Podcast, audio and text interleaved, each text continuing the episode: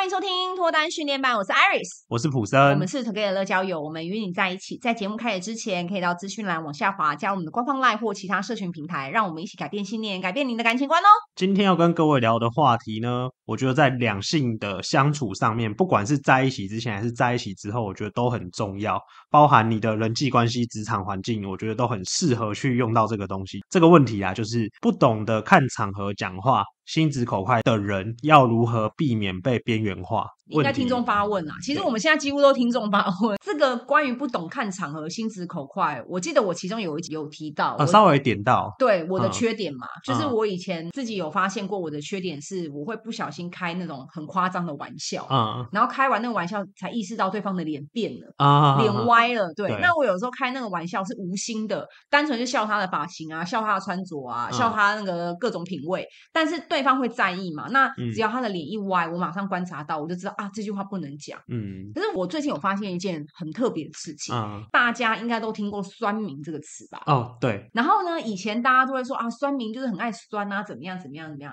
可是渐渐大家对于酸民有新的见解，嗯，这是我前阵子发现的。搞不好普生你也听过，就是他们开始会说，酸民之所以会那么的酸，是因为他们希望在网络上面被认同。哦，你有听过吗？这个说法？呃，我没有听过这个说法，但我觉得很合理，很合理哈。就是他们会喜欢在下面突然讲一句比较激烈或是有人身攻击、让人不舒服的话，但他的目的并不是要攻击当事人，嗯，他的目的是希望取得大家的认同，嗯。那我觉得他可以在这一集里面来给大家一些参考的一些建议，就是。听众，如果你发现你会有些心直口快、口无遮拦，导致大家不喜欢，那你回头思考，你当初讲这句话的起心动念是什么？嗯，因为酸民他既然是在身边的朋友都没有人注意他，或是不受欢迎，他反而在网络上面他要取得这个认同感，那他要解决的应该是他对于他自己身边环境自卑感这件事情。嗯，他就解决了，他就不需要在网络上面再来发这些激烈言论。那我之前呢，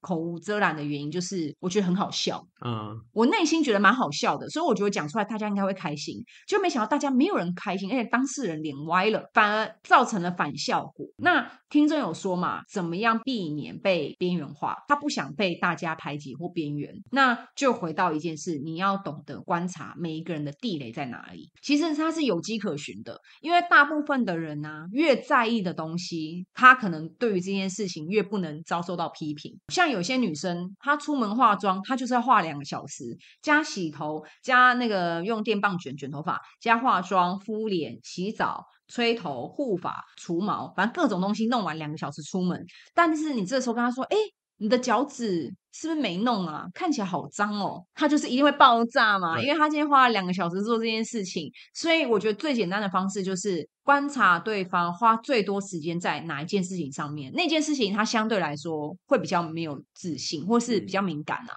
然后他比较敏感的话，你就不要那么心直口快。反而是可以给他说，哎，我觉得你今天妆化的很完整，哎，你今天皮肤好好哦，或是可以跟他说，哎，我觉得这件洋装非常适合你，在哪边买？就是改为用称赞的方式，或许你就可以达到不被边缘了。嗯，就是反向操作，有发现了吗？嗯、你今天的目的是希望不要被边缘嘛？那你去观察到大家花最多时间在哪里，然后去称赞对方这件事情，你就会意识到说，哦，其实我是蛮会聊天的嘛。嗯、有点像是说，今天这个男生他花很多的钱在买表上面，你就不要去批评他的表，因为你觉得很好笑，但是很有可能就是大家会觉得不好笑。那今天你发现这个男生他花很多时间在工作上面，你就不要再会跟他讲说啊，花那么多时间工作上，可是你收入也不怎么样嘛。这种爆炸，对，就这种话就不要说了。如果你真的要开玩笑，就先开自己的吧。嗯，因为我那一集最后的结论就是，你想开玩笑，先开自己，然后看大家的接受度在哪里。有时候你开了自己的玩笑，对方还会说啊，你不要这样讲嘛，你也没那么差啦。那就表示大家现在的接受程度是不要讲到那么超过的。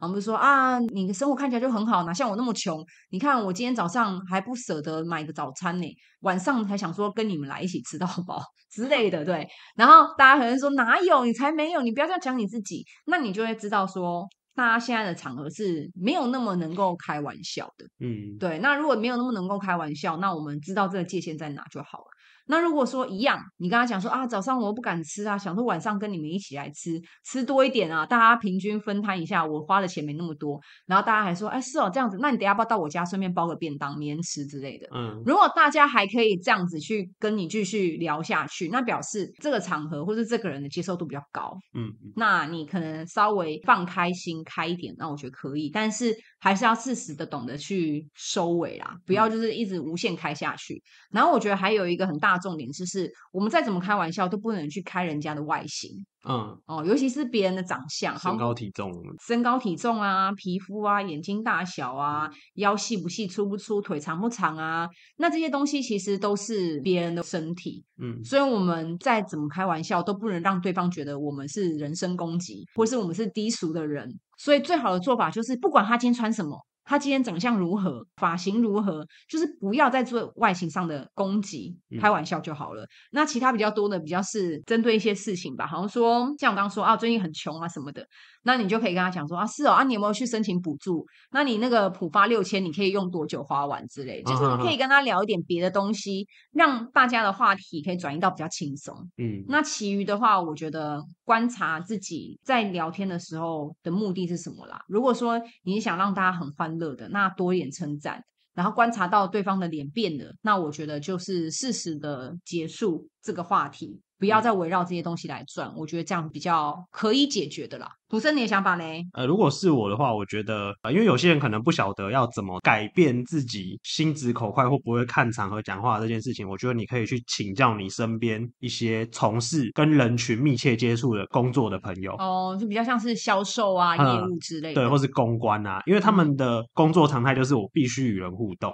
嗯，那有些朋友他可能是比较常面对的是机器，独自一人工作的。或是做设计接案的，对，这种可能不一定很常要跟人接触或沟通的话，因为对机器我不需要在那边拐弯抹角嘛，对，我就下指令就好了，对，我不需要顾虑那么多。可是面对人的相处，我们可能就要考虑到对方的感受，嗯，然后这句话出去之后有没有伤害到人家，或是对方会不会在意，嗯，所以我觉得刚刚讲的那些职业的人，他对于人的感受是比较有敏感度的，对，所以我觉得去请教这一些朋友，你可以问他说，哎，假设你是做业务的，那你在这个应对进退上面啊，你在跟这些客户在相处的时候，有没有什么地雷是不能踩的，或是什么察言观色的能力，嗯，是你可以分享给我的？这个方面，在从事这些工作的人，他可以有非常多的回馈可以给你，嗯，因为我本身做业务嘛，那有些东西是我以前也不曾想过的小细节啦。那也许在旁人看起来是不会去注意到的。我举一个例子好了，但这个例子可能不是在跟人家对话上，是到别人家做客的一个小细节。嗯，就是那时候我在听教育训练，台上的那个 Top Sales 他在分享一些去客户家做客的经验，就有说，假设今天对方的长辈客户他递给你室内拖鞋，他放在地上的时候，他说你的脚不要直接给我穿进去，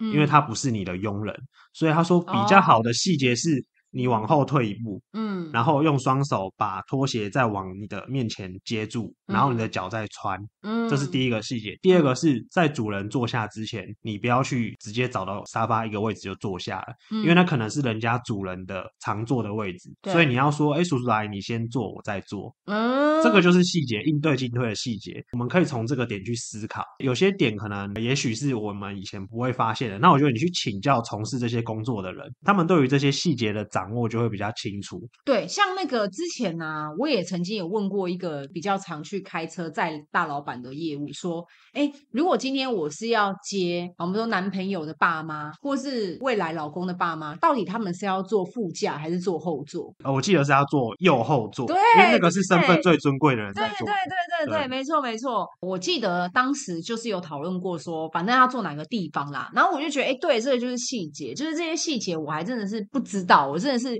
求问了之后才知道，哦，原来是这样。我本来在想说，是不是都要请他们坐后座？嗯，后座就没事了。可是之前有一些长辈又很客气，说没关系啊，我坐副驾就好，我坐副驾就好。嗯、你就觉得啊，怎么办？啊，这时候要叫他坐后座好还是副驾好？嗯嗯嗯。嗯，所以我觉得这种眉眉角角，你就请教像普生的建议，我觉得蛮好的，就是常常面对人群、嗯、公关类型的人。对，我觉得有些像算命师跟命理师，如果有做这些行业的人，我觉得也可以，因为他们看的人非常多，嗯，然后他们或许就会很常会从对方的察言观色去感觉到说，那我现在要回应什么会比较恰当。嗯，我觉得去跟这些人请教，应该会有很多的经验，就比较不会说啊，我今天心直口快，不小心一句话说出去了，然后对方脸变了，我还不知道。对，那我觉得第二个方式就是可以去书店翻一些。跟心理学有关的书哦，有没有有一些书，什么几个技巧让人喜欢你？对对是，我我觉得那个就很简单，因为你只是花个一两百块，呃，两三百块去买人家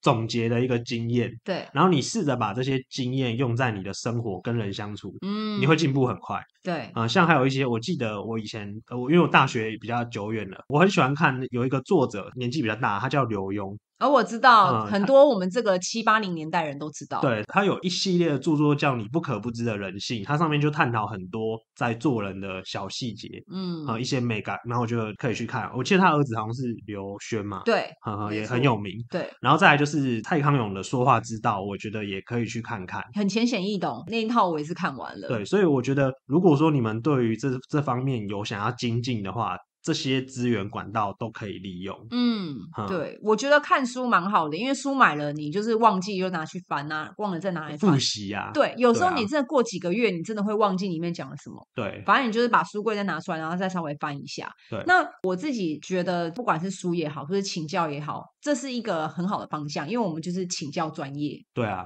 不会出错啦，是最快的方法。对，然后我觉得最后还是要回归到自己，就是你今天想要引起大家这些共鸣的目的跟原因，嗯，如果你觉得是好笑，那你就请教一些幽默的人，问他们说：“哎，我想要让自己讲话变好笑，我可以怎么做？”嗯，那如果你的目的是让大家开心，那就是比较偏公关业务。嗯，那如果我今天是让人家听完我的说话舒服。那就是看书嘛，对对啊，说话之道就是如何舒服的让对方觉得，哎，你表达这个东西他是能接受的，嗯嗯。那不管哪一个方法啊，最重要就是一定要实战。嗯，就是你一定要去真的跟人互动聊天，对，不要就是听完看完哦都知道了，但是还是身边没半个朋友聊天，对，要去用啊，对对，不然这样很可惜，你就不知道到底对你来讲方法好不好，嗯哦，所以还是要告诉自己说，强迫自己假日的时候休息的时候多认识一些新的朋友。嗯，哦，或者去一些场合去跟一些从来没有聊过天的人聊天，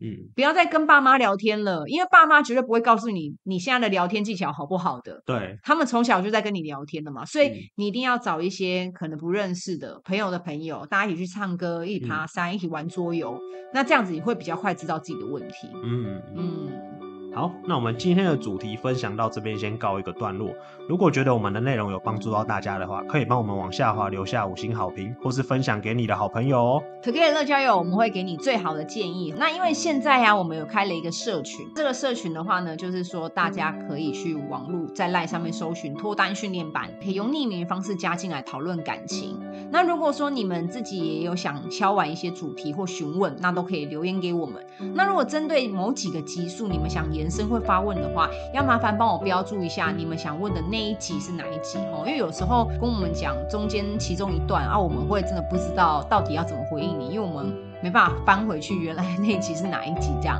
所以要麻烦如果大家想要针对某几集来询问，帮我标注一下。Together 乐交友，我们会给你最好的建议，希望你找到终身的好伴侣。如果有兴趣，可以往下 follow 我们的社群平台。我们下次再见喽，拜拜。